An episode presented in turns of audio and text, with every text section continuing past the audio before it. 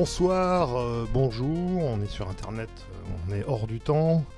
Donc, euh, bah, petite émission euh, de Vendeste euh, dans le cadre des émissions de Méridien Zéro, là, avec notre invité fétiche. Mon rond de serviette. Voilà, ça, exactement, exactement. Donc Sylvain Durin, qui, qui, voilà, qui, est- qui a- nous a honoré de, de sa présence pour présenter notamment la, la sortie d'un l'édition d'un, la réédition d'un, livre dans, dans- dans sa maison d'édition. Mais je vais d'abord euh, te présenter. Euh, aujourd'hui, en fait, tu es un peu sur tous les fronts du combat du livre. On Euh, peut dire ça, ouais. c'est ça, quoi. vrai. Tu es libraire. Les deux cités, donc les deux cités.fr pour ceux qui veulent nous soutenir et acheter leurs livres chez nous. Voilà. Sinon, on est à Nancy, 6 grandes rues pour ceux qui habitent dans l'Est. Voilà, donc c'est une, c'est une, euh, c'est une librairie un peu engagée euh, qui tourne avec des ouvrages essentiellement autour de l'identité, du christianisme et des, des questions sociétales en Ouais. général. Il y a euh, vraiment un- une grosse partie aussi plus paganisme quand même. Ouais, on a d'accord, voulu avec Alexis Forger avoir les deux pendant quand même. d'accord. Que chacun s'y retrouve quoi. Ouais, d'accord, ouais, tout à fait. bateau, ouais. en fait. hein, donc, euh, on a les mêmes ennemis, on a les mêmes intérêts à travailler ensemble quoi. Et, et on retrouve aussi euh, les grands classiques euh, de la de la de, de, de, de la pensée euh, traditionnelle, Exactement, euh, ouais. etc. ouais, ouais. Et euh, on a euh, on a aussi on te retrouve aussi euh, dans l'édition. Donc là, donc Ouais. là c'est ton c'est l'autre volet. Donc euh, c'est les éditions du Verbe haut, c'est ça? Donc Ouais. euh, Donc ça, on a deux ans d'existence, je crois. On a cinq euh, livres édités et d'ici la fin de l'année, on passe, on doublera les, les éditions. D'accord. Le Covid nous a beaucoup ralenti, forcément comme tout le monde. Ouais, ouais. Maintenant, on est plus nombreux dans la maison d'édition. On a euh, quelqu'un qui est chargé de la relecture. Enfin, on a des, on a vraiment des postes bien définis maintenant, donc on va aller plus vite et on va mieux travailler qu'il y a deux ans. D'accord. Les, les éditions, euh, les, les livres que vous éditez, c'est des livres de nouveaux auteurs ou c'est des rééditions? C'est les deux? Il y aura les deux. Il y aura Ouais. euh, une réédition d'un livre de Joseph de Maistre, euh, pour lequel Alexis Forget, donc mon associé de la librairie, nous a rejoint également dans la maison d'édition. Il travaille sur ce projet-là. On a le deuxième livre de notre romancier Antoine Bonnet qui sort euh, fin juin. On a, on a tout un rayon philosophie aussi qui va arriver avec euh, un, un philosophe nancéen qui est assez méconnu, qu'on aimerait bien remettre en avant. C'est Raymond Ruyère, D'accord, ouais. ouais. qui était un Vosgien, mais qui a été euh, vraiment ami avec Jean Borella, euh, enfin qui, a, qui a vraiment compté à une époque et qui avait vu venir toute la vague euh, mécanisation de l'homme. D'accord. Euh, donc là, on sort un livre de- d'un de, ses euh, spécialistes, qui s'appelle Jacques Carbou, qui est un, qui est un ancien aussi, qui en fait c'est sa thèse retravaillée pour que ce, ce soit éditable. Et il ressortira sans doute l'année prochaine un livre sur le, la vision transhumaniste de Ruyère, quoi. Donc on a plusieurs volets en fait qui vont se mettre en place euh, petit à petit. Quoi. Ouais. Ah, donc, il- euh, oui, oui, d'accord. ça renvoie un peu la. Parce que quand tu avais fait ta présentation des lectures là, sur le, la revue conservateur, là, sur le transhumanisme aussi. Un peu, euh, c'est un peu, le- c'est un peu ça. ouais, ouais. Euh, Un peu dans la tradition des Jacques Ellul. euh, Ouais, c'est ça, très intéressant. Donc c'est vraiment très très relire, philosophique. hein. hein. Ah oui, Jacques Ellul, c'est vraiment à relire. Pour le coup, protestant, mais euh, il faut vraiment arrêter de, de regarder d'où les gens parlent parfois. Il faut lire les livres, quoi. Et puis on se rend compte de ce qu'il y a à apprendre et de ce qui, de ce qu'il faut laisser de côté. C'est un peu le défaut de notre milieu. hein. C'est pour ça que nous, dans la librairie, on essaie d'avoir un peu de tout dans le camp. Euh, disons nationaux, conservateurs ou comme vous voulez, mais que Ouais. chacun puisse se lire. C'est quand même pas mal. Ouais, de toute façon, il faut. euh, voilà, aujourd'hui, on est dans un combat où il faut euh, jouer les. euh, je vais pas employer les mots, les intersectionnalités, mais les convergences, on va dire. Ouais. Il faut, il faut vraiment. euh, on, arrive, on, on- je- on arrive à un coin, un point crucial euh, historique où euh, il va falloir appre- apprendre un peu à se regrouper parce que ouais. ça devient. Ça va, ça va devenir très tendu. Euh, Oui, et puis il, faut, il faudra aussi arrêter, euh, petite parenthèse, mais de désigner des communautés ou des gens qui, en fait, euh, c'est pas le sujet. Quoi. Il faut d'abord qu'on s'organise nous-mêmes, et puis ces gens-là, euh, j'ai envie de dire, laisseront la place quand on sera prêt à l'apprendre. Quoi. Enfin, il faut arrêter de désigner, on en reparlera des boucs émissaires. ouais, ouais, bien sûr. ouais. Désigner les boucs émissaires, ça fait des vues sur Internet. Je, sais aussi que ça fait vendre des livres, Ouais. mais c'est pas la réalité de la vie. Quoi. Enfin, C'est ce que j'appelle un peu la, la stratégie du gourou, c'est-à-dire que euh, le type arrive effectivement avec l'explication euh, monocausale, Mm. euh, qui est euh, extrêmement percutante pour le public, très enthousiasmante, mais malheureusement, on s'aperçoit qu'à l'exercice, en fait, et notamment à l'exercice du Covid, que effectivement l'explication monocausale euh, ne suffit pas et qu'il faut forcément euh, voilà, avoir une, une, pensée plus large, plus complexe et peut-être d'ailleurs plus assise sur une tradition politique euh, et une, une tradition spirituelle, philosophique. Exactement. Et tout ça se nourrit d'ailleurs du, du, manque de formation des jeunes. Hum. Parce que effectivement, c'est la réalité. L'éducation étant ce qu'elle est aujourd'hui, on arrive à 20, 25 ans. En fait, on n'a aucune éducation traditionnelle. Quelqu'un vient avec la solution, euh, on a l'impression que c'est vraiment 1 plus 1 égale 2 et on, et on fonce. Et, on, et on se perd. Et on se perd. On se perd. Nous, on a beaucoup de jeunes qui viennent nous voir à la librairie, qui sont évidemment perdus, comme, toute la, comme tous les jeunes de toute l'histoire de l'humanité, c'est normal, mais qui ont des bonnes questions et qui peuvent trouver. Et nous, on essaie de leur faire lire euh, vraiment les, autant les euh, Monseigneur Gaume, les Monseigneur de la Sue, etc. Il faut avoir cette tradition-là, c'est comme la tradition européenne. Mmh. Euh, c'est une réalité. Mais on n'hésite pas aussi à leur dire bah, pourquoi pas tel roman euh, qui n'est pas euh, d'ultra tradition catholique, mais voilà, qui a, mmh. qui a un bel esprit. Barès, c'est pas du. ah non, Barès. C'est pas de l'ultramontain, quoi. Enfin, c'est la, la, vie, quoi. C'est enraciné, quoi. Barès est plutôt classé dans, effectivement, dans, les, dans, les, dans les, la pensée républicaine. Hein, c'est un intellectuel. C'est du nationalisme républicain. Mais il y a un enracinement, quoi. Je mmh. pense que c'est vraiment ça le, le, point commun de, de, tout, de tout ça. Donc après euh, donc les éditions, l'autre front, euh, bah, tu es essayiste, donc tu, es, euh, tu as déjà trois ouvrages et un petit euh, un petit ouvrescule, euh, ouvriscule euh, sur, sur Hollande, mais tu as ah fait. j'ai plutôt deux, j'ai plutôt deux livres. Celui-là était plus une, une blague qu'autre chose. On réfléchit à la rééditer avec un nouveau titre parce que bon, c'était pas, c'était pas si mal, c'était assez marrant quoi. Mais j'ai plutôt deux livres, Le sang du père, donc qui est sorti en 2012. C'était l'analyse de la mort du père au cinéma. Mhm. Donc là, qui ressort fin juin avec une grosse partie sur une analyse des, euh, des plateformes Netflix, etc. D'accord. J'essaie de montrer le double mouvement en fait d'attaque des plateformes, parce que nous dans notre milieu on parle souvent du, c'est vrai que c'est la réalité, c'est un des mouvements. Il y a le métissage, il y a LGBT, plus euh, tout ce qu'on peut imaginer, toute la dégénérescence sociétale. Donc ça, ça se voit, c'est ce qui saute le plus aux yeux. Mais il y a toute une partie, notamment des séries allemandes, plus nordiques, les séries danoises, les séries norvégiennes, où il n'y a pas du tout de mixité, il n'y a pas du tout de, de promotion de, de l'homosexualité, de la pédophilie, tout ce que vous voulez, mais il y a un côté gnostique qui est exceptionnel. Quoi. Et celui-là, on le, on le désigne jamais parce qu'il se voit pas, il se voit moins, et il rentre vraiment celui-là dans la tête des jeunes avec des, des retournements euh, d'inversion des valeurs, mais spirituels. Je pense à la série Dark que je vais bien analyser dans le. Ah ouais, ouais. Qui, est une, qui, est une, excellente série. Moi j'ai adoré cette série. Alors, moi, euh, moi la deuxième ou la, troisième saison ils m'ont perdu. Oui, oui, je pense que c'est fait exprès. Hein, voulu, je hein. savais plus qui était qui. Euh, c'est une inversion de, de, du, du, mythe en fait. Il montre le mythe d'Adam et Ève, mais un retourné quoi. Euh, où il y a des voyages dans le temps, etc. On va pas euh, divulgacher, comme disent les, les, Québécois, les Québécois la série. Mais il y a vraiment deux mouvements. On, on parle que d'un seul mouvement. Je pense qu'il faut vraiment parler des deux. Les deux sont complémentaires. et même d'ailleurs, il y a même un troisième mouvement, parce que Netflix est quand même sur la pente descendante au niveau des nouveautés. Et ils remettent des vieux films en avant il y a des très bonnes choses, mais on, remarque quand même que ce qu'ils mettent en avant, c'est des films très anti-cato, en fait, euh, très sur la libération des mœurs, euh, des Truffaut, des choses comme ça. Euh, des taverniers. Euh, ces films sont à voir, mais ah c'est des films extrêmement militants, euh, anti-catholiques. encore plus d'ailleurs ceux des années 70 que les derniers. Je pense que les derniers, c'est un peu assagi. à partir de L627, Tavernier quand même revient un peu de ces, de, de, ces vapeurs gauchistes. on va dire. Ça reste des bons films. Hein. Pareil, il faut les voir. Il faut pas se dire c'est anti-cato, donc je vois pas. Il faut justement, il faut les regarder. C'est des bons films, très bien réalisés, etc. Mais il faut être conscient du donc il y aurait peut-être même un triple mouvement de, aujourd'hui de Netflix qui est obligé de, de puiser dans les, les, films, dans les vieux films français. c'est vrai que c'est surprenant, ça m'a surpris. C'est vrai qu'il y, y, a toute une collection maintenant de, vieux bouquins, de, vieux, vieux, bouquins, de vieux livres, de vieux films euh, euh, français. Euh, et j'avais pas noté ça avant. bon, moi je suis, je suis pas un fan de Netflix, donc je suis, j'y suis sporadiquement, mais c'est vrai que récemment, je me suis amusé un peu à regarder ce qu'il y avait en. Après, ils ont mis aussi des choses très très bien. Il y a des films de Jacques Tati, par exemple. Ça, c'est à voir sans modération, critique de la modernité, l'absurdité du Big Brother. Euh, j'ai vu un film là qui était pas si mal que ça. Euh, j'ai eu peur au départ hein, euh, sur Canal Plus qui s'appelait. les gens qui bossent. Je sais pas si tu le connais ce livre, ce, ce film.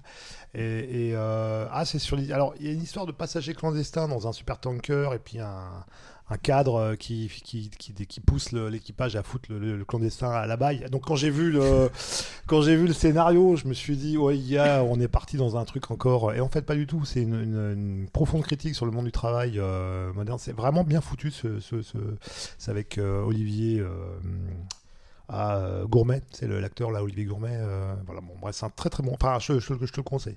Donc il y a encore des fois comme ça des, qui, des, des films, mais c'est vrai que euh, pour moi, le, le, le, symbole dans, les, dans, les, dans, les, dans les séries comme ça, c'est Handmaid's Tale, la, la, la, servante rouge et écarlate. J'ai pas vu ça. Où en fait, le, monde et les valeurs sont retournées. C'est-à-dire mhm. que, tu sais, ils partent d'une d'un film de science-fiction où euh, les femmes riches n'arrivent plus à accoucher, elles prennent des femmes pauvres qu'elles engrossent par leur mari, tu vois, pour, euh, pour accoucher, tu vois. En gros, euh, voilà. Et ces femmes, en fait, sont exploitées. Donc on est, en fait, dans la GPA, quoi. Ouais, totalement. Sauf que les gens qui font ça sont présentés comme des cathos, euh, sorte de chrétiens. des protestants extrémistes. protestants radicaux mm. extrémistes. Alors que dans la réalité, ceux qui sont pour la GPA, c'est justement ceux qui sont anti-chrétiens, quoi. Et alors le film retourne complètement le truc, et à la fin, tu, tu, tu finis par détester euh, les chrétiens, parce que ce qu'ils font faire aux femmes, c'est inadmissible. Mais en fait, dans la réalité, c'est euh, les militants LGBT qui sont pour ça. Et là, on est dans une sorte de confusion totale des, des, repères. Euh, ce qui explique aussi, je pense, beaucoup euh, la difficulté d'une jeunesse aujourd'hui à trouver, à trouver la voie et, et, à chercher parfois des gourous un peu, un peu lumineux, mais qui sont euh, quand même, euh, il faut, c'est pareil, qui, qui, brillent comme des lampions, quoi. On peut les écouter, mais ne pas en faire des, ne pas en faire des gourous, quoi. Exactement. Parce que plus dur sera la chute, évidemment.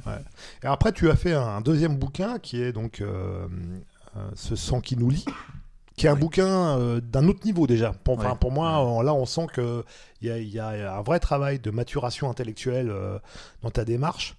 On sent que tu as été chercher loin. Mhm. Et euh, j'avoue que euh, avant de le lire, j'étais très très très euh, très très sceptique sur ton livre avant de le, lire. Et plus plus je reviens dessus et, et, plus j'ai pas les compétences pour valider tout ce que tu avances comme comme thèse, comme argument, comme fait, etc. Mais je, je, reconnais qu'il il y a une cohérence intellectuelle euh, qui s'inscrit effectivement euh, et, qui, qui, apporte une, grille de lecture euh, historique sur l'évolution humaine des sociétés humaines dans leur organisation et dans leur hiérarchisation, qui est imparable. Quoi. -dire que, et, c'est et, je reconnais que cette démarche, ce, ta démarche, m'a m'a m'a convaincu. C'est-à-dire que donc donc c'est un livre effectivement qui part déjà qui prend aujourd'hui à, rebrousse-poil quasiment la, grande majorité des, des, des, pontes de la sociologie.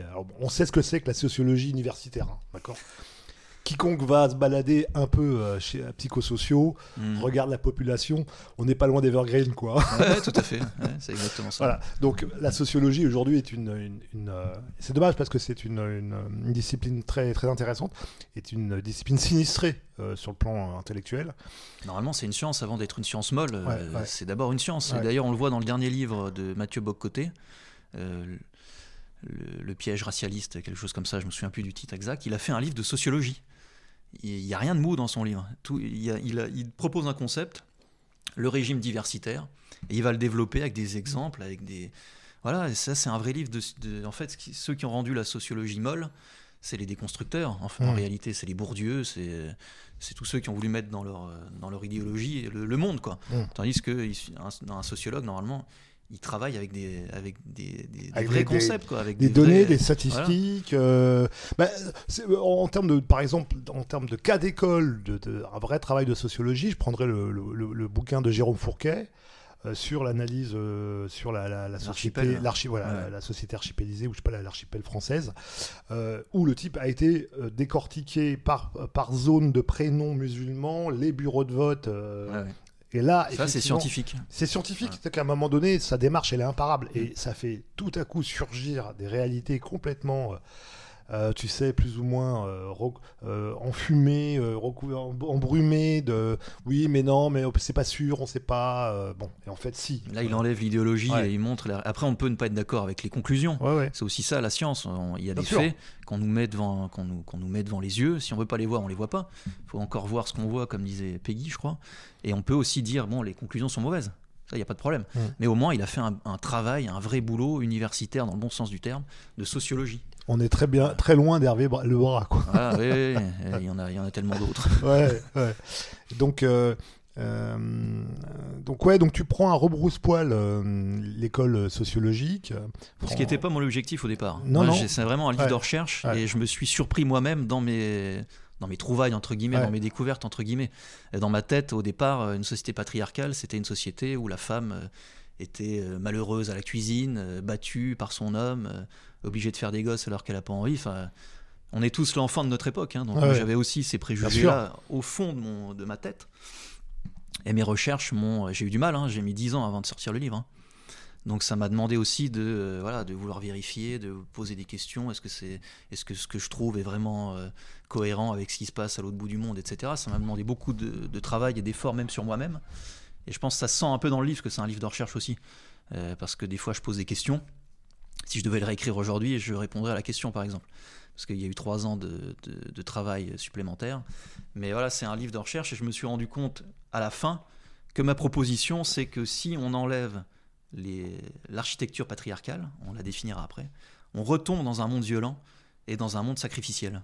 C'est ça. Sanglant, quoi. Vraiment sacrificiel, euh, humain, quoi. Exactement. Donc tu, tu pars du principe, en fait, et, tu le démontres hein, euh, avec des travaux de, en, citant pas mal de travail d'ethnologie, d'ethnologues, etc., d'anthropologie, que à l'origine du monde, en gros, euh, la société était plutôt organisée selon un modèle matriarcal.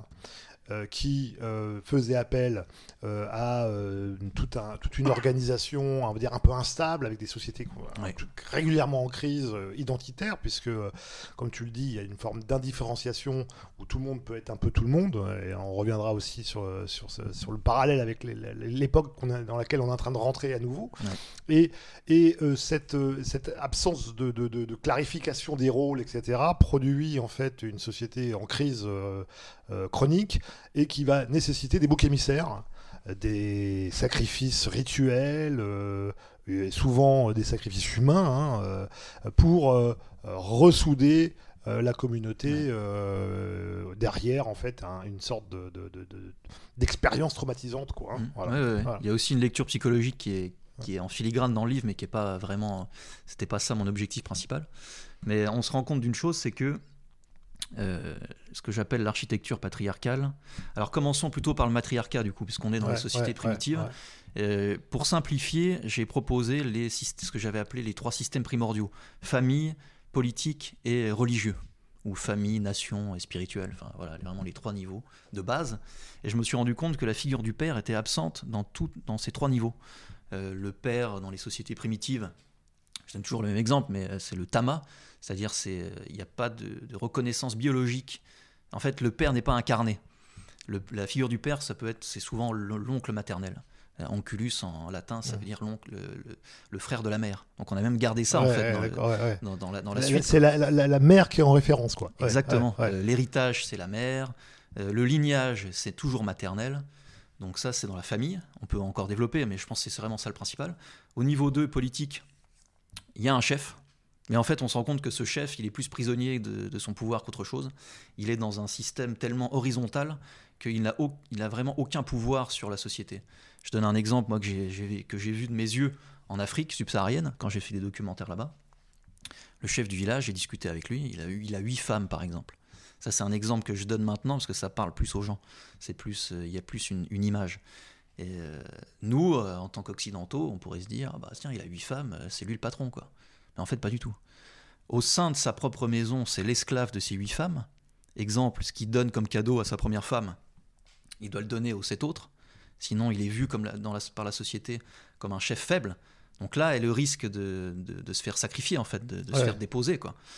Euh, et face aux gens de la communauté, son rôle, c'est pas de commander, son rôle, c'est d'apaiser au maximum les conflits de cette guerre du tous contre tous là qu'on voit naître dans les indifférenciations au niveau religieux, on se rend compte que quoi, il n'y a pas du tout une figure de, de, père dans le ciel, quoi. C'est une figure très maternante, un peu cyclique, ce que j'avais, ce que j'avais dit, le, c'est pas moi qui ai inventé le terme, hein, mais c'est le monisme spirituel. Et on se rend compte d'une chose, c'est que quand vous mourrez, votre, euh, votre esprit, votre âme va sur une île se reposer et va se réincarner directement dans l'utérus d'une femme. Et vous serez la réincarnation pas d'un frère, pas d'un père, pas d'un être masculin, vous serez la réincarnation d'une grand-mère, d'une arrière-grand-mère, du clan maternel. Toujours. Donc je me suis rendu compte que ces trois niveaux étaient euh, totalement cohérents. Et c'est pour ça que j'ai appelé le matriarcat sacrificiel. Parce qu'en fait, si vous êtes dans ce monde-là, indifférenciation généralisée, guerre du tous contre tous, il n'y a pas de hiérarchie en fait. Hiérarchie, c'est la science du sacré. Donc vous, soit vous disparaissez parce que c'est la guerre du tous contre tous, ce qui est arrivé sans doute à des dizaines de millions, de milliers, pas millions, mais de milliers de tribus dans le monde, soit vous voulez survivre et inconsciemment vous allez désigner, je vous donne en mille, le chef qui n'est pas un chef patriarcal et qui est là pour se faire sacrifier. Exactement. Et tu sais, que, tu sais que ça a été complètement validé par des, par des études euh, anthropologiques et, euh, archéologiques, puisque euh, on a retrouvé, donc on, sait que les sociétés anciennes, notamment en Europe, hein, en Europe occidentale, pratiquaient des sacrifices et on, on, a retrouvé comme ça des corps plutôt plus ou moins jeunes d'hommes qui, ont été sacrifiés. Et euh, ce qui était surprenant, c'est que ces corps étaient en fait euh, en général bien portants, euh, bien habillés, souvent avec sacrifiés avec des, des objets de valeur.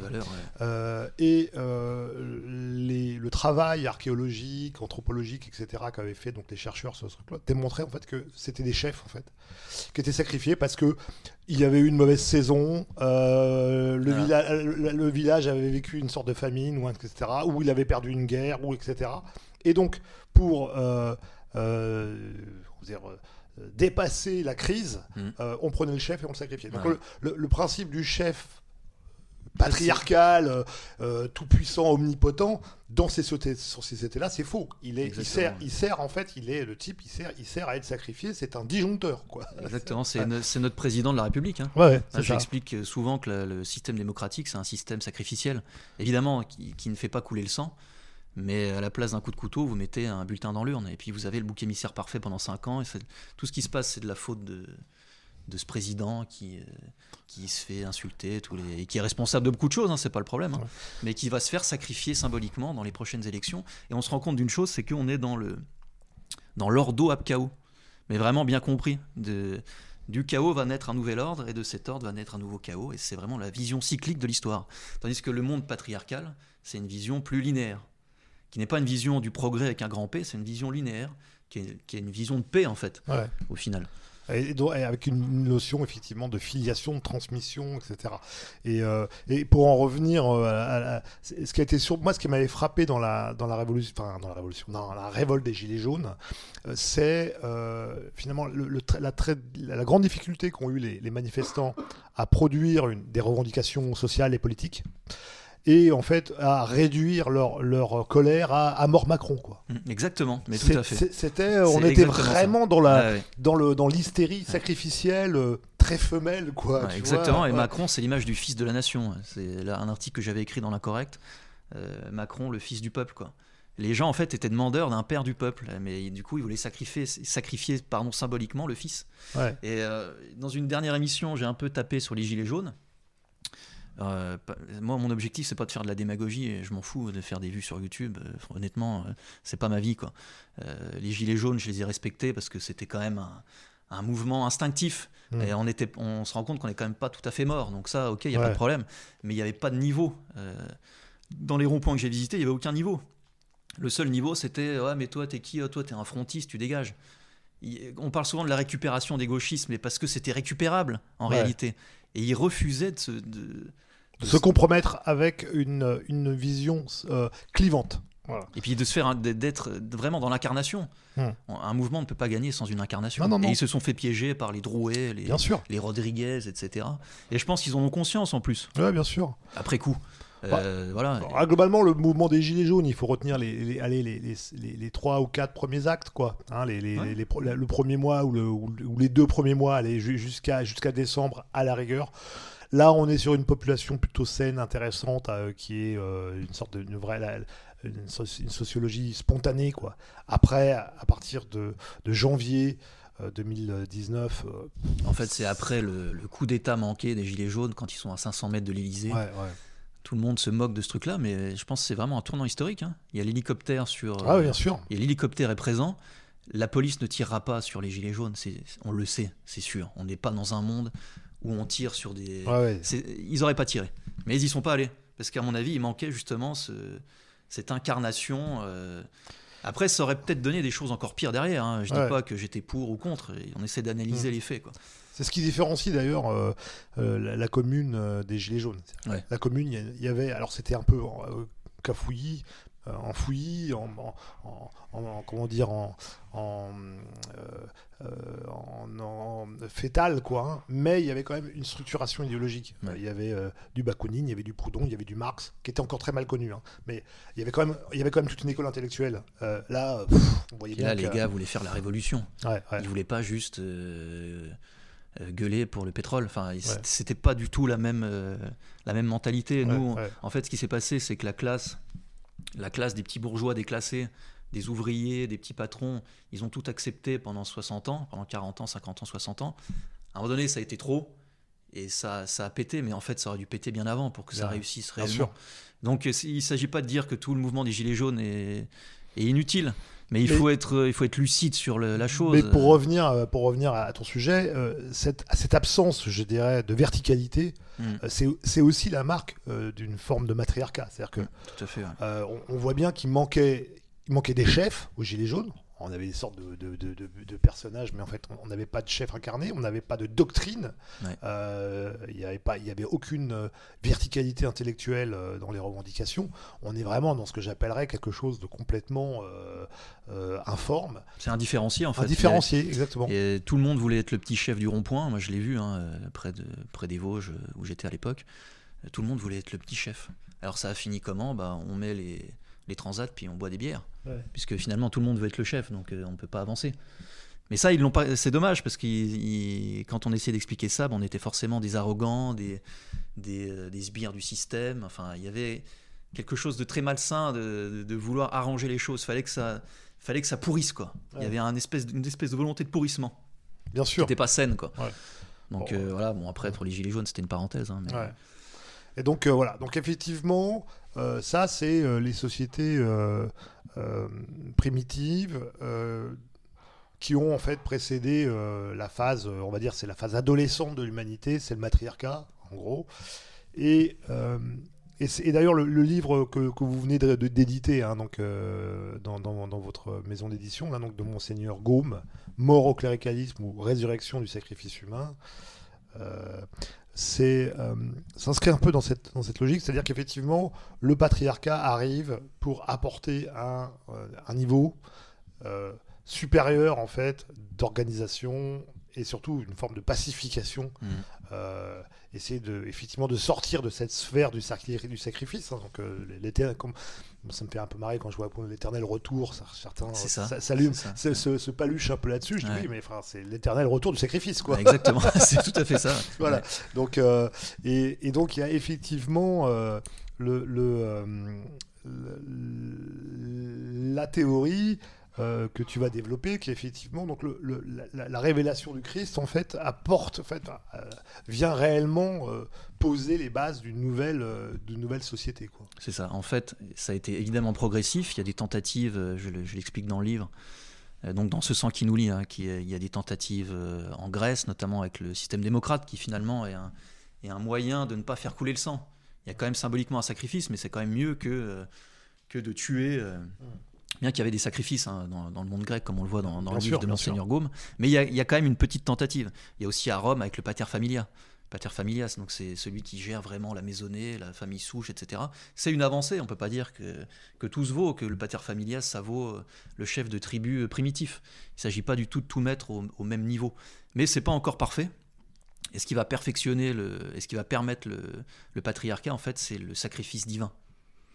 Ça pouvait pas être sur le niveau 1 ni sur le niveau 2. Ça a été tenté, ça n'a pas fonctionné. C'est sur le niveau 3 en fait. Et c'est vraiment ce qui relie les, les trois niveaux du matriarcat et du patriarcat, c'est la question, la question du sacrifice, la question sacrificielle. Et en fait, Dieu, en se sacrifiant lui-même, pour l'humanité rend obsolète le sacrifice humain. En fait, c'est d'une logique implacable. C'est ce que j'essaie de faire comprendre, c'est qu'il faut pas avoir, ça sert à rien d'avoir la foi pour pour lire le livre de monseigneur Gaume ou pour penser le sacrifice. Il faut simplement regarder les faits. Si Dieu se sacrifie pour l'humanité, pourquoi resacrifier un homme à Dieu? C'est fini en fait. Ça n'a plus de sens. Donc là, vous pouvez permettre la création d'un père, un, vrai père de famille, en complémentarité avec la mère de famille. Il ne s'agit pas de, tomber dans des choses orientales où la femme est soumise à l'homme de manière euh, exacerbée et trop puissante. Et vous pouvez comprendre la, la trinité de Dieu. Quoi. En fait, c'est assez simple, je trouve. Hein. Ouais, ouais, non, mais en fait, euh, euh, c'est vrai que c'est imparable. C'est-à-dire que, euh, bon, c'est ce qui ressort bien du, livre de Monseigneur Gaume, qui est un livre militant. Hein. Faut, faut quand même. Moi, je suis pas d'accord. Ouais, d'accord. On, va en reparler. d'accord, si, mais effectivement, on est. et là, il il énumère euh, tout un chapelet d'exemples, que ce soit euh, même dans les sociétés juives primitives, mmh. euh, dans les sociétés grecques. on, a, tous d'ailleurs l'ouvrage, c'est les Oresties d'Échille, bon, c'est quand même la fille d'Argaménon. Alors il y a plusieurs versions, est-ce qu'elle a été tuée ou pas? Enfin, des fois elle n'est pas tuée, elle est Mais il y a une notion sacrificielle. Il y a quand même une notion sacrificielle. Il y a, le fils Abraham qui qui, qui, qui, va sacrifier son fils, bon, et Dieu qui intervient pour ça, c'est un début du patriarcat, par exemple. On substitue le, fils euh, avec le bouc, qui deviendra bouc émissaire. Tout ça, c'est bon, c'est il faut creuser dans le bouquin. Je pense qu'à la radio, c'est trop compliqué. oui, donc mais c'est pas, pas que, euh, par exemple, c'est pas que des sociétés type aztèque ou. Non, non, c'est ça. ça. Ça a été euh, courant en Europe, ça a été courant au Moyen-Orient. Le sacrifice humain a jalonner en fait euh, l'histoire de l'humanité euh, du, palais du, en gros du paléolithique euh, jusqu'à en fait jusqu'à aujourd'hui ouais jusqu'à malheureusement aujourd'hui qu'il y a une résurgence il y a une résurgence aujourd'hui du sacrifice moi ce qui m'intéressait dans le, dans le livre de monseigneur Gaume alors apparemment t'es pas d'accord c'est que j'ai pas trouvé que c'était un livre religieux je trouvais que c'était vraiment un livre d'anthropologue. Il décrit les scènes. Alors c'est vrai qu'à la, à la, toute fin des chapitres, il y a une phrase qui dit et, vous, vous voulez, vous voulez abolir le cléricalisme? Pourquoi faire en fait pour revenir au sacrifice humain Donc ça c'est un peu quand même militant, ça je suis bien d'accord, mais quand même les 95% des chapitres c'est des descriptions anthropologiques. d'accord. C'est pour ça que je l'ai édité. Sinon je pas quand, quand, je dis c'est militant, euh, les, faits sont, je pense, sont indiscutables. globalement, euh, je suis pas un expert, mais globalement, il y a effectivement des énumérations euh, détaillées de rituels, etc. Donc on n'est pas dans, dans, le fantasme. Par contre, effectivement, régulièrement, le livre assimile en fait euh, le dieu à un démon. C'est-à-dire qu'en fait, c'est le démon qui se déguise en dieu pour inciter les hommes euh, à la faute. Donc, quand je dis que c'est militant, c'est là. Il y a une vision religieuse, spirituelle. Il y a une, vision religieuse et spirituelle, et c'est vrai que euh, le poste dégénéré que je suis dans la modernité finissante, c'est vrai que ça, nous renvoie à un imaginaire qu'on a perdu, quoi. complètement, quoi. C'est-à-dire que euh, mon Essorgo me dit, voilà, euh, par exemple, je sais pas, euh, quand un tel dieu va demander à tel héros de sacrifier truc, en fait, c'est le démon qui s'est qui s'est qui s'est qui s'est déguisé pour pousser l'homme à la faute, Bien sûr, en fait, il se base évidemment sur la théologie catholique, mais c'est pas un livre théologique. Sinon, je l'aurais vraiment pas édité. Mais ce qui me paraît aussi logique, c'est que si on ne sacrifie pas à Dieu, on sacrifie à qui? Il faut se poser la question. Alors on sacrifie à la terre-mère, d'accord, mais la terre-mère, si on creuse, c'est quoi? Donc pour un, catholique va dire bah, c'est Satan déguisé, etc. Mais moi je trouve que c'est assez percutant parce qu'il y a une singerie. Si c'était des sacrifices qui n'avaient rien à voir avec ce que, ce que demande le sacrifice divin, on pourrait se dire bon bah c'est du hasard, c'est tout ce qu'on veut, mais c'est singé. C'est-à-dire que ce que j'essaie d'expliquer dans la préface, c'est qu'il y avait une, notion de pureté dans le sacrifice divin. Il fallait que ce soit, il y a l'union hypostatique, 100% euh, homme, 100% Dieu, donc il y a quelque chose de pur qu'on sacrifie. Euh, Dieu ne, se sacrifie pas de n'importe quelle manière. Alors le fait qu'il y ait une singerie, par exemple, on voit, euh, je ne sais plus dans quelle tribu, même en Gaule, hein, je crois qu'ils prennent les, premiers-nés, les plus beaux de tous les premiers-nés, pour le, pour, pour sacrifier, pour le, sacrifier, le sacrifice. Quoi. Donc c'est pur ça. Il y a une singerie de la pureté. Là où Dieu s'est sacrifié de manière pure, Satan veut lui aussi de la pureté. Parce que Satan veut singer Dieu. Donc il prend pas les plus belles femmes pour rien. Il parle en Afrique des plus beaux mâles. Il les prend pas pour rien. Ils sont pas choisis pour rien, en fait. C'est vraiment de la singerie.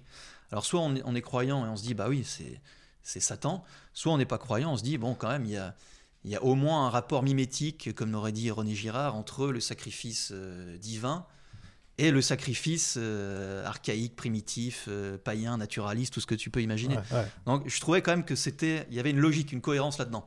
Non, non, mais c'est c'est tout à fait cohérent. Non, non, mais c'est vrai que le, le on, est plus habitué à lire ce, ce genre d'explication de comment dire, oui, d'explication d'un phénomène clairement euh, factuel et indiscutable.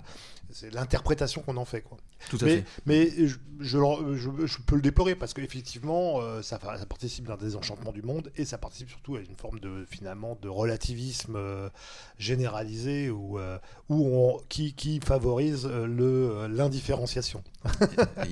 la, la, boucle, la boucle est bouclée, est bouclée, mais, mais c'est ça qui est intéressant dans le livre de Monseigneur Gaume, à mon avis mais comme c'était un, à mon, enfin quand je l'ai lu, je me suis dit oh là là, si j'ai dit ça comme ça, euh, déjà ça se vendra pas parce que c'est quand même assez violent. Euh, il faut avoir des bases euh, sur la notion sacrificielle. Celui qui n'a pas lu Demestre ou René Girard ou, ou d'autres, il comprendra rien. C'est pour ça que j'ai voulu faire une petite préface pour remettre les choses un peu en ordre. Et ceux qui l'ont lu m'ont dit que c'était quand même assez finalement lisible. C'est une lecture compliquée parce qu'il y a des morts, il y a du sang, il y a du parfois, ça fait un peu Hollywood, quoi. Hmm. Mais c'est sourcé. Moi, j'ai vérifié les sources. Alors, il y a des sources qui ont disparu. Euh, voilà, bon, celles-là, je les ai pas vérifiées.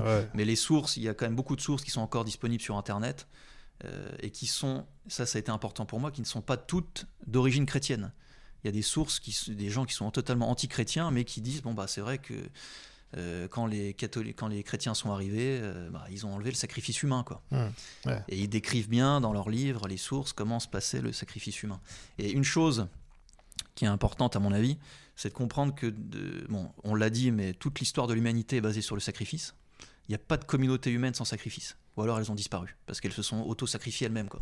Donc tout le monde s'est mmh. sacrifié avec son voisin, quoi, si, si on veut, c'est Hobbes, quoi. la guerre du tous contre tous. Et euh, il y a trois sortes de sacrifices. Il y a le sacrifice, on fait un don à Dieu, un don gratuit. Dieu est là, donc ou la déesse, ou ce qu'on veut. Les dieux sont là, donc on, sacrifie un, bouc. En général, il n'y a pas de sacrifice humain dans, les dons, c'est des, plantes ou des, animaux. Il y a le sacrifice euh, d'expiation, c'est-à-dire qu'il y a un péché énorme, gigantesque d'une personne. Donc il faut faire un sacrifice. Là, en général, il y a un sacrifice humain. Et le sacrifice de, de la fin de cycle, c'est-à-dire vous avez perdu une guerre, euh, pour euh, arranger les choses, on va sacrifier quelque chose, et en général quelqu'un. Ça, c'est vraiment les trois visions du sacrifice, et qui, sont, euh, qui ont existé partout dans le monde. C'est vraiment important à comprendre d'avoir cette base-là. Et dans, le, dans la préface, je voulais expliquer un peu ce qu'en disait Demestre. Je parle aussi de, Bossuet. Il n'y a pas que des, des, des, religieux. Quoi. également, je mets en avant, je voulais quand même que les gens aient un texte des psaumes, un texte de l'Ancien Testament, et un texte du Nouveau Testament pour, euh, pour bien comprendre qu'il y a une continuité et une séparation en même temps, c'est-à-dire qu'il y a une continuité entre le monde euh, mosaïque, le monde juif, et le christianisme. Parce que quand les juifs adorent le veau d'or, Moïse est obligé, en fait, de, pour que les juifs n'oublient pas le sacrifice, de, faire une règle de, continuation du sacrifice. C'est pas du tout du sacrifice humain, c'est du sacrifice de, de bête, quoi, en gros. bien sûr. Mais, mais, sanglant, pour permettre aux, aux Juifs à l'arrivée du Messie de dire bah oui, en fait, il faut, le sacrifice est là, c'est pas pour rien. Donc il y a une continuité. Évidemment, les Juifs n'ont pas compris ça, donc ils ont continué d'autres sacrifices plus tard. Il y a encore un sacrifice dans le monde juif aujourd'hui. Je ne sais plus pour quelle fête où ils sacrifient un poulet. Ils font tourner le poulet autour de la tête du prêtre sacrificateur et tout le monde reçoit du sang du poulet. Donc ça existe encore. Hein. Dans le monde musulman, évidemment, on il, y a, il y a du sacrifice. Et c'est le monde chrétien qui a continué le sacrifice, mais d'une autre manière c'est le sacrifice du dimanche à la messe. C'est un vrai sacrifice, c'est le vrai sacrifice réel de Jésus qui est, qui est refait. C'est pour de vrai, quoi. C'est pas juste symbolique. Hmm. Beaucoup de gens disent que c'est symbolique, mais c'est réel. Ce qui fait que le monde chrétien n'a pas euh, aboli le sacrifice avec un grand S, mais il l'a euh, rendu non sanglant et non humain. Il l'a uniquement rendu comme un rituel divin. Quoi. Hmm. Ça, c'est important à comprendre. Et il y a le sacrifice païen, qui était le sacrifice euh, idolâtre pour la terre-mère, pour le ruisseau, pour tout ce qu'on peut imaginer. Donc il y a vraiment trois mondes différents. Il y, en a, il y a une continuité entre le monde mosaïque et le monde euh, européen euh, catholique, on va dire, et le paganisme mondial, euh, qui n'est pas seulement du paganisme européen, qui correspond au monde primitif dont on a parlé. Ça, ça me paraissait important de mettre ça en place Ouais. avant de pouvoir lire le livre de Monseigneur Gaume. Sinon, ça part quand même. Et puis c'est rapide, c'est un livre assez court. Ouais. Il nous explique beaucoup de choses et on peut, être- on pouvait. Ouais, c'est vrai qu'il il part très vite. hein. Il, monte très, très vite dans les tours. euh, ouais, on euh, sent qu'il a pas le temps. Et on est, ça- on est vite embarqué dans le, dans effectivement dans les, dans la, Dans les descriptions dans de- les descriptions et dans, dans les, dans les méandres en fait de la, de la, des sociétés euh, pré, pré-chrétiennes. euh, on est rapidement pris, saisi quoi par, par l'horreur. Enfin, faut, faut connaître que le type dresse hein, quand même un, un portrait euh, assez. C'est une mare de sang, ouais, euh, ouais, il, ouais. il trace, il retrace à travers le globe, c'est une mare de sang, quoi. Et c'est ça, c'est la réalité de notre, de, de notre monde ancien, mais c'est la réalité de notre monde d'aujourd'hui. C'est ça aussi que j'ai voulu expliquer, c'est que comme le sacrifice divin est nié et même euh, refusé, en fait, je pense qu'on est les seuls dans l'histoire de l'humanité à, à- à refuser de sacrifier quelque chose. Nous, les Occidentaux, hein, je parle. ouais, ouais. Les musulmans, euh, les juifs, on vient de le dire, ils sacrifient, euh, donc il n'y a pas de problème. Ils, enfin, ils vivent leur foi, quoi. Euh, pour ce qui montre qu'on vit notre foi, c'est qu'est-ce que tu sacrifies à ton Dieu? C'est ce que je dis moi aux néo-païens, que leur dis d'accord, t'es païen, mais qu'est-ce que tu sacrifies à quel Dieu? Explique-moi. Ah mais non, mais c'est plus compliqué. Mais non, en fait, ça a toujours été comme ça. Donc soit tu inventes du New Age, euh, mais bon, en fait, tu es dans le monde, t'es dans le monde moderne, quoi. Tu Mm. vaux pas mieux que les gens que tu détestes en face. Et euh, pourquoi est-ce que j'en viens là? Oui, parce que pour moi, maintenant, il y a deux sortes de sacrifices euh, qui sont énormes, mais qui viennent de notre démission sacrificielle. C'est le concept que je mets dans, le, dans la réédition de mon livre euh, Augmenter, là, ce sang qui nous lie. Je pense qu'on est dans une démission occidentale du sacrifice, avec le protestantisme qui dit, par exemple, que le sacrifice divin de la messe, c'est symbolique. Ouais, bah, c'est le, dé- le débat. hein, La scène, effectivement, le, le Christ n'est pas réellement incarné Voilà, dans, le, dans le pain. Et puis avec les, ces nombreux catholiques qui sont croyants mais qui vont plus à la messe. C'est comme si en fait le monde européen occidental refusait le sacrifice. Donc il y a une démission sacrificielle. Comme le monde ne tourne que par le sacrifice, il y a d'autres sacrifices qui arrivent pour les remplacer. J'en vois deux énormes, il y en a plein d'autres, mais c'est les deux que j'ai mis en avant dans la préface. Le premier, celui qui se voit le plus, c'est le- les sacrifices musulmans, qu'ils soient religieux, les, les- les moutons, les agneaux, etc., mais qui soient aussi humains. Pour moi, les djihadistes, les terroristes, c'est pas des, c'est, c'est pas des terroristes, c'est des djihadistes, oui, mais ils jouent le même rôle que les prêtres sacrificateurs. Ça, j'en suis vraiment convaincu après la lecture du, du livre de Monseigneur Gaume. C'est une question que je posais dans ce sang qui nous lie. euh, Est-ce que ces, ces tueries-là ne sont pas des sacrifices? Hmm. mais aujourd'hui, si je devais le réécrire, je, je répondrais à la question. Il ne tue pas n'importe qui, il tue beaucoup de choses symboliques. Le concert de rock euh, qui était vu par eux par- comme du satanisme, euh, Charlie Hebdo, Mhm. euh, qui est du blasphème, des gens au hasard dans la rue. Ça, c'est vraiment l'indifférenciation sacrificielle. Quoi. On- au départ, c'était vraiment très ciblé, et petit à petit, ça a été de moins en moins ciblé, avec le 14 juillet à Nice, par exemple. Le gars, il y va à fond avec son camion, il tue autant de musulmans que d'athées, que, que- que de catholiques. Donc ça, à mon avis, pour comprendre ça, il faut avoir une vision sacrificielle. Et le deuxième sacrifice, c'est évidemment l'avortement. Il y a 10 millions de sacrifiés dont on ne parle pas, puisqu'ils ne sont pas encore nés. Et je pense qu'on a inventé le plus pur des sacrifiés qui n'ait jamais existé. On disait que Satan singe Dieu. Voilà, c'est la singerie parfaite. Celui qui n'est pas encore né est sacrifié dans le ventre de sa mère. Il y a deux visions sacrificielles, une républicaine, Ouais. euh, qui est occidentale, quoi, qui est le- qui est l'avortement, et une orientale euh, avec euh, l'islam. Quoi. Ah non, mais c'est intéressant. Alors, ce qui est, ce qui est sourd, euh, surprenant, en fait, quand on rentre dans ce genre de, de- de- de raisonnement, c'est de voir que euh, finalement, le patriarcat, qui est souvent présenté comme une forme de, enfin, société dure, euh, voire violente, Oppressive. oppressive, tournée vers la guerre, etc. En fait, si on, quand on la, on la- quand on, on démonte en fait le- le- les forgeries, on arrive sur une société qu'on aperçoit qui finalement euh, neutralise en fait le- Ouais. les, les méfaits des sacrifices euh, et du besoin sacrificiel euh, qui anime euh, l'homme. Mais aussi, par exemple, c'est un peu lui qui a introduit la monogamie, par exemple. En fait, c'est une énorme protection des femmes. Les, les gens ne se rendent pas compte, mais le mariage, c'est une très belle invention pour les femmes. Puisque si on est dans le monde primitif, dans lequel nous renvoient toutes les Greta Thunberg et toutes les féministes du monde, ben on arrivera à quoi? Un monde phallocrate, hein, mais pour, là, pour de vrai, hein, on est- je pense qu'on y va de plus en plus. hein. Pas patriarcal, mais phallocrate. C'est-à-dire que bon, bah, vous avez une femme là, vous couchez avec, elle a un enfant, elle n'a pas d'enfant, on s'en fout, après tout, on n'est pas vraiment père. ouais, Le ça. père, ce sera qui? Ce sera, en général, c'est ce qu'on voit dans les familles monoparentales, ce sera le frère, le frère de la mère. Hmm. On retombe dans ces, même ces choses très précises qui auraient pu être des détails, mais en fait, c'est ce qu'on vit aujourd'hui. Hmm. Et le monde patriarcal, ça oblige l'homme. L'homme en tant que masculin, masculiniste, viriliste, tout ce qu'on peut imaginer, le patriarcat, il en veut pas, parce qu'il n'est pas libre. Il est dans un cloisonnement et dans une vision vraiment. Il y a une transcendance déjà, donc il peut pas faire ce qu'il veut. Il est quand même obligé de faire certaines choses, il est interdit de faire certaines autres choses. Et il doit protéger sa femme et ses enfants, quoi. Mmh, tout à fait. Et ça, dans le monde matriarcal que les féministes veulent nous vendre, oui, la femme est libre, mais elle est libre de quoi? De se faire violer, de ne de, pas avoir de travail et d'élever son enfant toute seule. Elle est libre de rien du tout, en fait. Si c'est ça la liberté. Euh, et, et, surtout, en plus, quand, quand, tu, bon, quand tu as un peu une petite expérience de la vie en société, euh, tu, tu, notes quand même qu'en général, il y a quand même une, préférence. Les, femmes préfèrent un certain type d'homme qui sont en fait euh, minoritaires euh, dans le, dans le cheptel, ce qui, ce qui les incite finalement à négocier avec la polygamie. C'est-à-dire qu'en fait, elles sont, elles sont prêtes en fait à, à, partager le mec euh, plutôt que de. Et, que cette façon de procéder en fait provoque une une instabilité sociale parce mm. que qu'il y a en plus une compétition masculine qui se met en place euh, extrêmement violente. Euh, en gros, c'est 20% pour 80%. Et, on, y revient, c'est ce qu'on appelle le syndrome des incels aujourd'hui.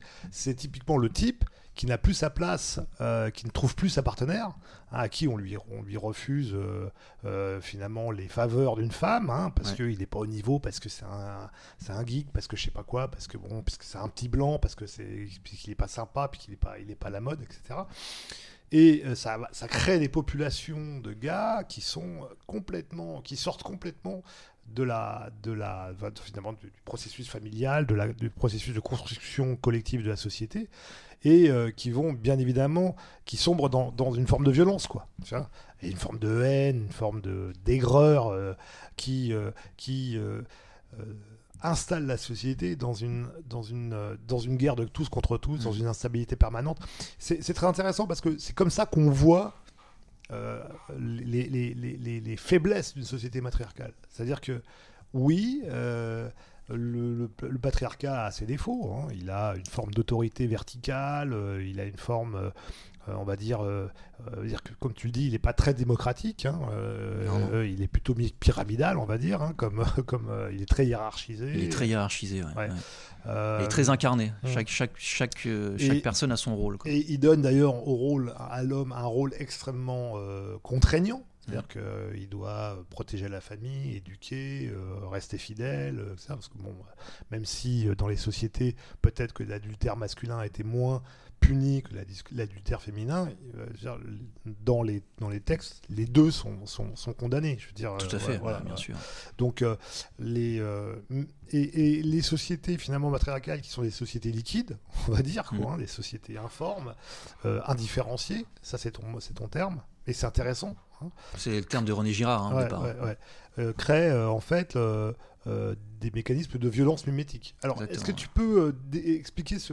Parce que moi, j'ai dû quand même aller un peu chercher euh, à quoi, quoi ça renvoie. La, violence mimétique, c'est quoi Déjà, si je peux rebondir sur ce que tu as dit sur le fait que la, France aujourd'hui devient un monde matriarcal, en fait, pour nous, c'est encore plus compliqué. je pense que c'est pour ça qu'on n'a pas la réponse à donner à ce nouveau monde qui arrive. C'est que nous, on a une tradition patriarcale des trois niveaux.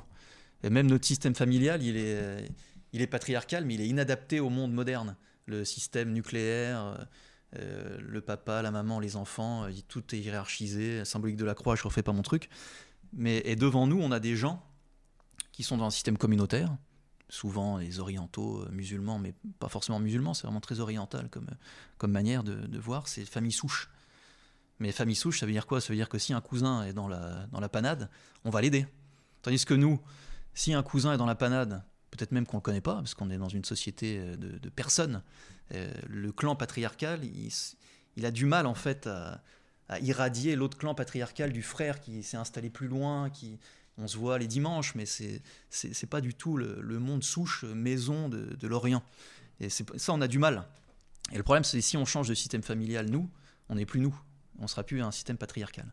Là, c'est vraiment quelque chose de. C'est quasiment. Euh, c'est une aporie euh, qu'on dit, je crois. Ou alors, la seule solution, c'est la remigration de masse. Quoi. Sinon, soit on, copiera de manière mimétique, justement, la famille d'en face, mais on sera plus nous-mêmes et on ne saura pas faire. Parce qu'on n'est pas comme ça, en fait. On est, on est quand même individualiste.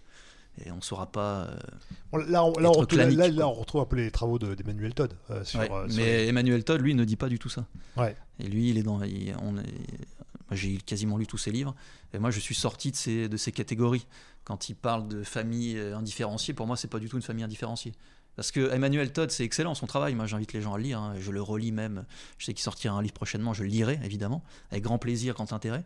Mais comme il n'a pas cette vision des trois niveaux, il s'arrête en fait. Il va pas au religieux et quand il y va, il y va pas. Quand il dit oui, les protestants, c'est ça, mais en fait, il va, va jusqu'au bout de ce que c'est le protestantisme. T'arrêtes pas juste euh, des rapports économiques et ça suffit pas quoi. donc euh, pour moi là-dessus, c'est à lire, mais je pense qu'il a un petit défaut d'universitaire en fait. À mon avis, il n'a pas pu y aller parce que sinon il n'aurait pas eu cette carrière, je pense, à, creuser quoi. Et euh, donc, c'était quoi ta question au départ Le rivalité mimétique? Ouais, c'est ça. Alors, effectivement, c'est tout simple. C'est vraiment René Girard qui a mis ça en place. C'est que ça marche dans la famille et dans la, dans la société. S'il n'y a plus d'hierarchie, chacun peut jouer le rôle qu'il veut. Mais le rôle qu'il veut, c'est peut-être le rôle de l'autre. Parce que les gens ne sont jamais d'accord. En fait, s'il n'y a pas une, de barrière de séparation, il y, a plus, il y a une indifférenciation. Donc imaginons une maison, un homme, une femme, un père, une mère et des enfants. Si tout le monde veut être le chef de famille, ça va être la guerre du tous contre tous. Donc un bouc émissaire va être désigné. Et dans cette guerre du tous contre tous, il va y avoir une rivalité mimétique. Euh, par exemple, le désir de chaque personne du groupe, ça va être d'être le chef, ou ça va être d'avoir la femme du quartier, de cette femme-là. Ça marche pour tout en fait. Ouais, bien sûr. En fait, les gens vont d'abord désirer l'objet du, désirer l'objet du désir, et ensuite désirer celui qui désire le même objet. Hmm. Et comme ces deux, ces deux désirs-là sont incompatibles, puisqu'au départ ils avaient un objet comme désir premier, ils vont s'affronter. On voit, beaucoup, on voit ça partout dans les entreprises, celui qui est faillot avec le chef, euh, qui imite le chef. Mais un des deux devra disparaître à la fin. Hmm. Souvent, le plus faillot, c'est celui qui se fait dégager en premier. Euh, ça, dans le monde de l'entreprise, on le voit beaucoup. C'est le principe du vizir qui veut être vizir à la place du vizir. Et celui qui se fait dégager dans la famille, c'est le père, c'est le bouc émissaire idéal. Euh, dans le monde d'aujourd'hui, ça pourra changer un jour. Surtout s'il est blanc et, catholique, en général, il dégage assez vite. Quoi. puis devant la juge, il doit payer, il doit, il doit expier les fautes de tout le monde. Parce mmh. qu'il n'a pas 100% des torts. Quoi. Donc c'est ça la rivalité mimétique. Il y a un objet de désir au début. Plusieurs personnes vont, comme il y a une indifférenciation, vont avoir la pensée de désirer cet objet alors que dans un monde hiérarchisé, tout le monde n'aura même pas l'idée de désirer cette chose-là, hmm. puisqu'elle sera réservée à telle personne en fait. Donc ça marche pour une idée, ça marche pour un objet, ça marche pour une personne. Et vous pouvez mettre ça dans une famille, dans une société, dans une nation. Voilà. C'est ça la rivalité mimétique. Hmm. Il y a un triangle en fait. on retrouve bien. On sort d'une société où les corporations organisent le travail, euh, fixent globalement le prix pour pas que tout le monde se, se, tire la bourre, euh, imposent des, des, niveaux de qualité à tout le monde pour pouvoir être euh, identifié. Bon, je prends toujours l'exemple en fait de la, de la, de la, du qualitatif de bière en fait dans les corporations allemandes. Euh, la bière, ça devait être telle, une telle recette. Euh, et si la personne ne respectait pas cette recette, il ne pouvait pas être, se prétendre brasseur. Quoi, voilà. Donc c'était assez finalement. Euh, et, c'est des, mécanismes qui permettent effectivement de neutraliser euh, la rivalité mimétique. Euh. Et il y a une concurrence qui s'instaure entre des gens qui ont les mêmes règles. si, les règles disparaissent, chacun fait ce qu'il veut et on tombe dans les sociétés primitives. Et on tombe dans cette société liquide, ouverte, l'open society. Euh, l'open society, c'est la, c'est la, c'est la, c'est la, comme le dit très bien Emmanuel Todd, c'est la zone de déflagration maximum. L'indifférenciation est mondiale aujourd'hui. Entre un petit français et un petit, je sais pas quoi, l'indifférenciation, elle est totale sur le marché du travail. Euh, vous pouvez pas monter votre prix de salaire parce que bah, euh, le Marocain, ou euh, le Marocain c'est peut-être même pas un bon exemple, mais un Polonais ou je ne sais quoi, peut faire la même chose que vous pour moins cher. Bah oui, mais tu as voulu le monde, as voulu le monde libre. Hein. tu as voté pour Maastricht, tu as voté pour tout ça. C'est ça. Ça, c'est la destruction des frontières. Sans frontières. C'est pour ça que dans la préface, je pense que si demain il va y avoir ce bouc émissaire pour sortir de ce cycle-là, mais c'est le début, ça peut durer encore 100 ans ou 200 ans, je pense que ce serait un bouc émissaire mondial. Ça pourrait même être une, une catégorie de personnes. Mais d'une certaine manière, euh, enfin, on, je veux pas faire mon, mon pessimiste de service, mais enfin, pour l'instant, le bouc émissaire, on, voit qui c'est. Oui, pour l'instant, c'est l'homme blanc. C'est l'homme blanc, euh, l'homme blanc patriarcal euh, qui, qui, a toutes les, tous les torts du monde. et il faut reconnaître que cette, cette montée comme ça d'un discours qui est devenu quasiment raciste euh, ouvertement raciste. Ouais, pas quasiment, hein, c'est totalement raciste. Repris par toute une gauche qui nous a bourré le mou pendant 30 ans avec le racisme. Ça, quand même- C'est quand même, faut reconnaître que Ouais, quand même, on, vit une époque. Mais alors là, quand on parle d'indifférenciation, c'est-à-dire qu'en fait, les gens n'arrivent même plus à différencier ce qu'ils pensent. Quoi. tu vois ce que je veux dire? On est dans l'indifférenciation intellectuelle. Euh, c'est stupéfiant. Tu as des gens qui te traitent de raciste et qui t'expliquent que tu peux pas. T'es euh, raciste par- parce que t'es blanc. Ouais, ouais, t'es raciste parce que t'es blanc, parce que tu, peux pas, euh, par exemple, entrer dans une réunion euh, racisée parce que t'es blanc. Enfin, tu dis, attendez, vous vous rendez compte Mais c'est toi le nazi, quoi. Ouais, c'est moi le nazi, quoi. Bon, euh, il y a, euh, mais c'est vrai qu'il faut, faut reconnaître que euh, là, si on, si on pense que tu as raison, euh, et que finalement, euh, effectivement, le, le cycle d'un grand sacrifice, euh, un peu comme, comme, comme l'a été un peu le, l'explication monocausale du juif pendant la, la Seconde Guerre mondiale, on va retro- rechercher à nouveau une forme de, de coupable collectif Mhm. absolu, euh, qu'on va sacrifier. Ouais, on appelle ça l'Holocauste. hein. ouais, qu'on appelle ça l'Holocauste. C'est pas pour rien. Euh, c'est nous quoi les prochains? Enfin, euh, si, si on regarde comment ouais. aujourd'hui est en train de, de s'organiser la société. quoi. Et en plus, dans le monde, ceux qui se font vraiment exterminer, moi je dirais sacrifier maintenant, mais exterminer, ce sont des chrétiens. Et les chrétiens, c'est toujours le pont entre l'Orient et l'Occident. Ce que les musulmans voient en Orient dans le, dans le chrétien, c'est nous, en miroir. Parce que c'est le Christ. Enfin, ça, il faut bien que les gens comprennent. Nos amis païens qui nous écoutent, il faut bien qu'ils comprennent ça. On est vraiment sur le même bateau. Quoi. On a, s'ils touchent ces gens-là, c'est pour nous toucher nous. Et maintenant, ils nous touchent nous, d'ailleurs, à l'intérieur de nos propres nations. Quoi. Donc Ouais. euh, évidemment, maintenant, c'est plus simple. Mais on peut imaginer la- une la- que la communauté chrétienne mondiale, ce soit le bouc émissaire euh, mondial. Ouais. Voilà, après, c'est des, visions euh, eschatologiques hein, de Non, fin non, des temps. Quoi. Ouais, bien sûr, non, mais euh, euh, moi je, je pense sérieusement. Alors, on, se dirige aujourd'hui, euh, moi je vois les, les gens intellectuellement, psychologiquement, sont préparés. C'est-à-dire que si vous prenez par exemple. euh, euh, prenez un, collègue de bureau et expliquez, euh, ouais, c'est inadmissible, les blancs d'Afrique du Sud se font éventrer vivants, les femmes arracher leurs enfants, c'est épouvantable. Oui, mais ils l'ont bien cherché. Ouais, ouais. C'est-à-dire que euh, c'est le, le seul en fait qui n'a pas d'excuse, c'est le blanc. Tu vois c'est, non mais c'est, c'est, c'est- et c'est Ouais. stupéfiant. Et c'est des collègues de bureau tout à fait bien qui, qui vont s'horrifier si t'écrases une, une araignée, tu vois. Mais euh, le, le, des gens qui peuvent d'ailleurs euh, hurler parce qu'on va, euh, on va manger un steak. euh, Je pense à notre ami Solveig Galouang. Mais qui, des gens qui, sont, qui, en, qui en deviennent véganes à ne pas vouloir manger des animaux, mais qui euh, ne, ne- intègrent complètement la justification d'un meurtre d'un blanc, du meurtre d'un blanc. Mm. Si on tue un blanc, c'est un peu normal. ça quoi. passe, quoi. C'est, no- c'est normal. C'est vraiment sacrificiel. Hein, hein. c'est tellement de la saloperie que, d'une certaine manière, bon, Ouais. euh, ça fait pas de mal, quoi. Ouais, Hein. ça, mais ça fait même du bien. Ouais, Ça fait même du bien que le sang du blanc coule sur Terre, ça va quand même régénérer un peu euh, voilà, la société.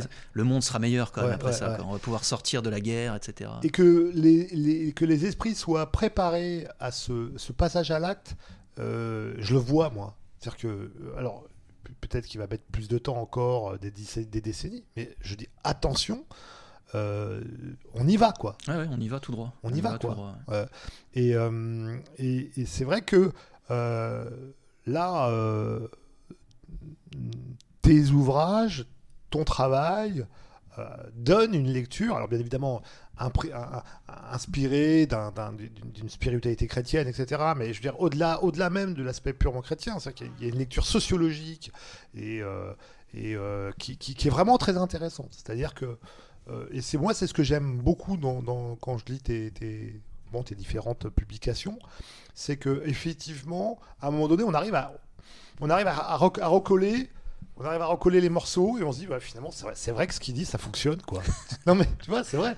Et, c'est euh, d'une certaine manière. euh, alors là, je vais essayer d'ouvrir un peu pour clore l'émission. J'essaie d'ouvrir. euh, que- que- quel est le, Est-ce qu'on peut enrayer le processus?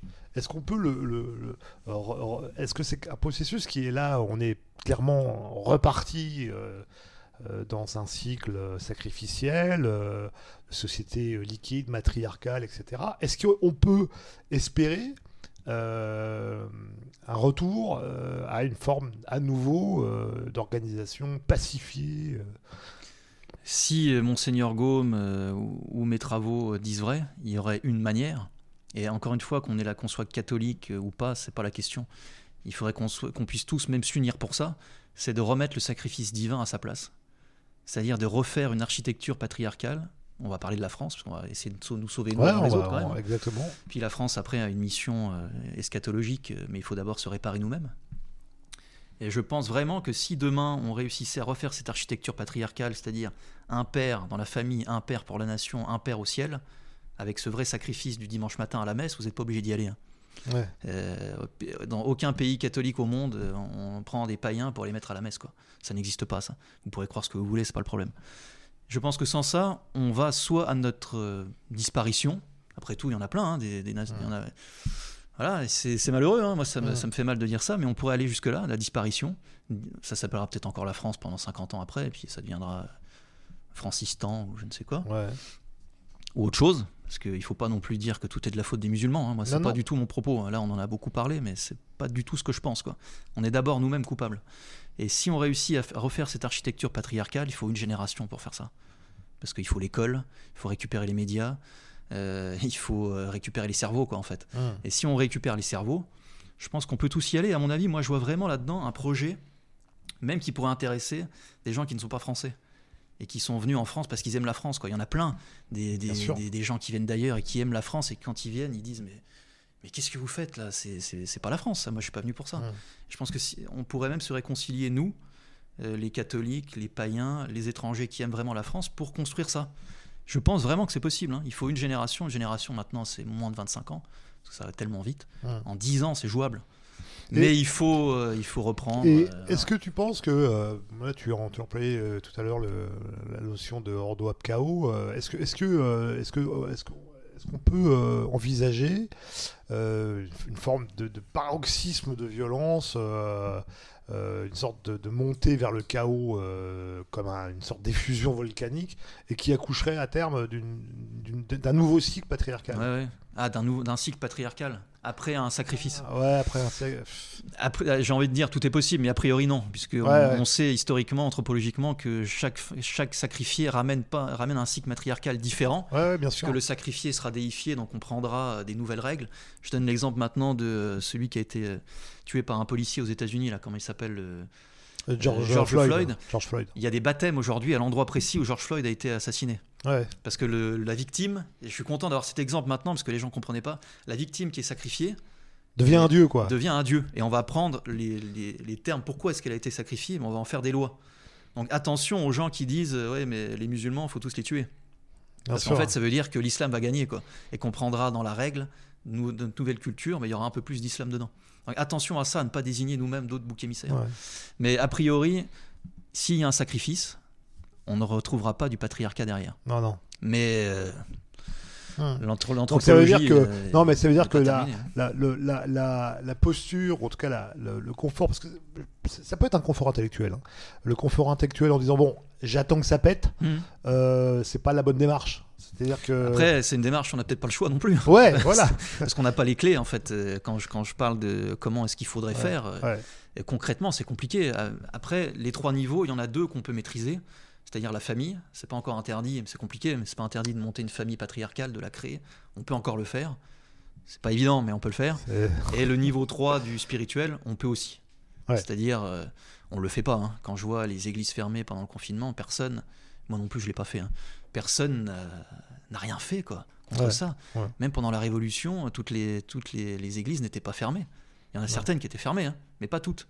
Il y a des processions, euh, je pense à la procession chez moi à Saint-Nicolas-de-Port, pour la Saint-Nicolas, ça faisait plus de 200 ans, qu'elle qu'elle, euh, 250 ans, où tous les ans il y avait la procession.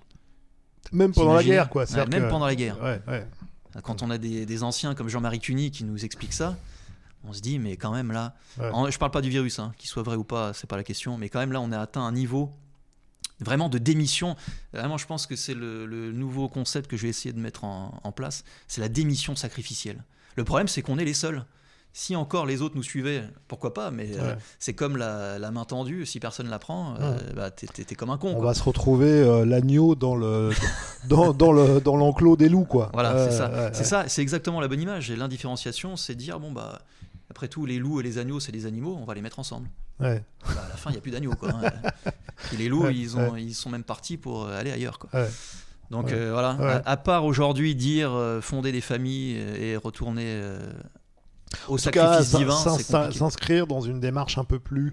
Moi, je dirais que globalement, il faut essayer de, de, de, sortir d'une forme de nihilisme. C'est-à-dire que euh, effectivement inspirer son, inspirer son esprit, euh, l'inscrire dans une tradition euh, spirituelle, sans, sans, sans, sans, en faire non plus des, des, caisses quoi, ou des tonnes, hein, je veux dire, mais accepter finalement un héritage, une, une, pratique, et et, effectivement, fonder une famille, bon, je suis pas forcément bien placé pour. mais euh, bon, j'ai quand même, j'ai pas, j'ai pas démérité non plus, mais euh, mais c'est vrai que bon, voilà, j'ai pas. Euh, tu es, bien d'accord que dans un monde matriarcal, c'est compliqué quand même de fonder une famille. Oui, oui. Parce qu'il n'y a rien autour pour vous permettre de, tenir votre rôle. Forcément, c'est quelque chose. C'est très très complexe. Là, je parle vraiment pour l'homme. Hein. Pour la femme et pour les enfants, c'est quand même plus simple, parce que tout est là, tout est fait pour vous pour un homme, pour devenir un vrai père dans le sens patriarcal que j'essaie d'expliquer, à la limite, c'est même pas rien n'est fait pour vous, c'est que tout est fait contre vous. Qu'est-ce que tu penses d'ailleurs de, dans, cette, dans, cette, dans cette démarche du courant masculiniste Est-ce que, est que tu penses que c'est quand même quelque chose de plutôt positif ou est-ce qu'on est un peu dans une sorte de coaching à la con euh, bah, est ta on démarche? on, est dans la, on est dans la rivalité mimétique. Moi, à, la fin de mes premières conférences, les masculinistes venaient me voir, les homens, des choses, des gens comme ça. Ouais, c'est génial ce que vous faites. Rejoignez-nous, les homens. Et j'ai mis, j'ai mis quelques semaines, en fait, avant de me dire. Bon, je, sentais bien que ça puait quand même un peu. Et en fait, je me suis dit, mais les femmes, elles se trimballent, les seins à l'air. Mais vous, vous trimballez pectoral à l'air. En fait, vous faites la même chose. Vous êtes, c'est une rivalité mimétique. C'est un piège absolu, ça. Le masculinisme, le virilisme. Euh, tout le courant nietzschéen qui les coachs là, les, les, coachs en drague, euh, tout, ça c'est un piège, c'est un piège absolu ça. Et d'ailleurs, ce qui est intéressant aussi quand tu regardes la personnalité de Nietzsche en tant que tel, euh, quand même sous l'influence de sa sœur, de sa mère, bon, le, gars, en fait, quand même, et puis son incapacité à, à, pécho euh, Salomé, bon. Bon Mais entre l'éternel retour et, le, ce que j'ai expliqué au début, euh, niveau 3 des systèmes matriarcaux avec l'âme qui s'en va et qui revient, c'est la même chose. Il faut bien comprendre ça, c'est-à-dire qu'il n'y a aucune virilité là-dedans. La place du père, elle n'a pas de sens. Euh, pourquoi changer les choses si le cycle va se terminer? Et, Est-ce qu'il y a, euh, il y aurait pas finalement euh, plutôt que de, moi, ce que je reproche, hein, je vais essayer de formuler ma question, mais je la formule par rapport à une, position critique. ce que je reproche un peu à tous les, courants virilistes, les coachs en drague ou les coachs en, en, biceps, là, tu vois, etc. Euh, je, dis que c'est pas forcément. Alors, c'est une tentative de, de, de, reviriliser l'homme. Et je, dis, ok, c'est pas, c'est pas inintéressant. Euh, je, pense que c'est peut-être un chantier à mener, c'est-à-dire redevenir des hommes malgré une société qui nous conditionne à être finalement euh, à nouveau transparent, hein, ni père, et surtout à ne pas devenir des pères, quoi, hein, mmh. des vrais pères mais euh, que finalement l'étendard le, du virilisme du, mec euh, à gros biceps ou euh, du type qui sait parler aux gonzesses avec autorité, c'est peut-être pas, tu vois, c'est peut-être pas la bonne, la bonne méthode. Et, et quelle serait si on avait finalement un chantier d'éducation collective de l'homme occidental, quelles seraient en fait les peut-être les, les, vertus qu'il faudrait euh, mettre en avant? Moi maintenant je suis prisonnier de ma grille de lecture, hein, donc ça, je vais pas être, euh, j'en ai conscience, je vais pas être très original. Ce serait tout simplement apprendre la paternité. Hmm. Quelles, quelles, quelles, sont les valeurs d'un père euh, Qu'est-ce que tu dois enseigner à tes, à tes enfants? Le fait d'avoir des enfants, quelles sont tes, tes obligations en fait? Je vois beaucoup de choses finalement contraignantes c'est ça, moi, qui m'inquiète le plus, c'est qu'on n'est pas dans une civilisation de la contrainte. Aujourd'hui, même pour regarder un film, tu n'as plus besoin d'être à 21h devant ta télé. Tu peux Il n'y a rien aujourd'hui qui va dans ce sens-là. Alors moi j'aurais, euh, si, je peux me permettre, moi j'aurais, euh, j'aurais par exemple plutôt euh, essayé justement à enseigner le, le refus de l'apparat, de cette culture du coq, de cette culture de la flambe, du bluff, et, de, et de réapprendre en fait euh, une certaine euh, rigidité dans, dans le, une sorte de, de, verticalité dans la parole donnée, dans en fait une sorte remettre en avant les principes de de refuser, refuser, parce qu'on est quand même dans une société du mensonge. Je veux dire, même, même Facebook, c'est c'est une sorte de mensonge où chacun joue un peu. On est dans un spectacle, quoi. Mmh. Sortir du spectacle. Ouais, Et, et, et, et, moi, je pense que c'est, euh, ça serait vraiment intéressant d'ouvrir un chantier, se dire, mais en fait, c'est quoi être un homme? C'est sortir du spectacle, quoi. Sortez de la scène. C'est c'est pas là que ça se passe. Ah, les tu gars. sais, à, à l'époque euh, même de mes grands-parents, euh, mes, mes grands-parents disaient euh, Tu seras un homme quand tu seras, quand, quand tu seras père. Ça rejoint ce que tu dis en fait. Ouais, Moi, ouais. je dis père parce que je suis, je suis là-dedans.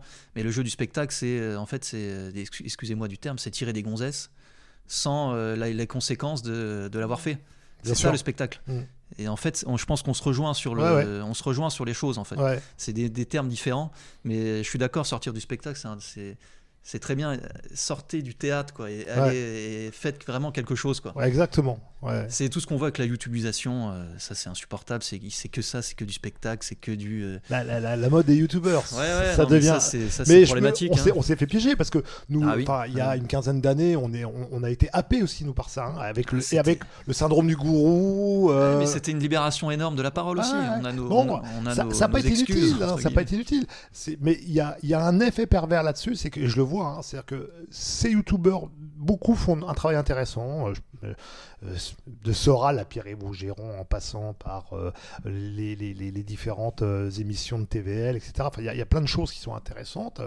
Le problème de, ce, de cette culture du youtubeur, du youtubeur, c'est euh, que les types finissent par prendre le melon, quoi. Ouais, et et Ah oui, ils y échappent pas. Il n'y en a pas un qui Ouais. échappe. C'est malheureux. hein. Dès que le type commence à avoir un Et plein on les a public, tous connus avant qu'ils Ouais, soient, ouais. soient, soient connus. Et ils deviennent dingues. ils deviennent dingues. Ils sont Ça dans les- un autre monde. Ça les rend fous, en fait. Cette sorte de gloriole. euh, euh, et, et les types, en fait, pètent les plombs. Ouais. euh, ils finissent, et ils finissent ensuite par euh, donner à manger à leur public. C'est-à-dire que plutôt que de continuer à avoir une démarche. Et d'ailleurs, je me demande si c'est pas un peu pour ça qu'un mec comme Michel Drac, qui est quand même d'un niveau. euh, nettement au-dessus finalement lui-même et finalement peut-être s'est retiré de ce, de, de- de- du spectacle quoi Ouais, tu ouais, vois. on dit Il- le game en plus. hein. Ah, ouais, on dit le game, game, hein, ouais. on dit le game YouTube. Hein. C'est vrai que tout est dit là-dedans. Il est sorti du game en plus, quoi. Tu vois, il sort du jeu.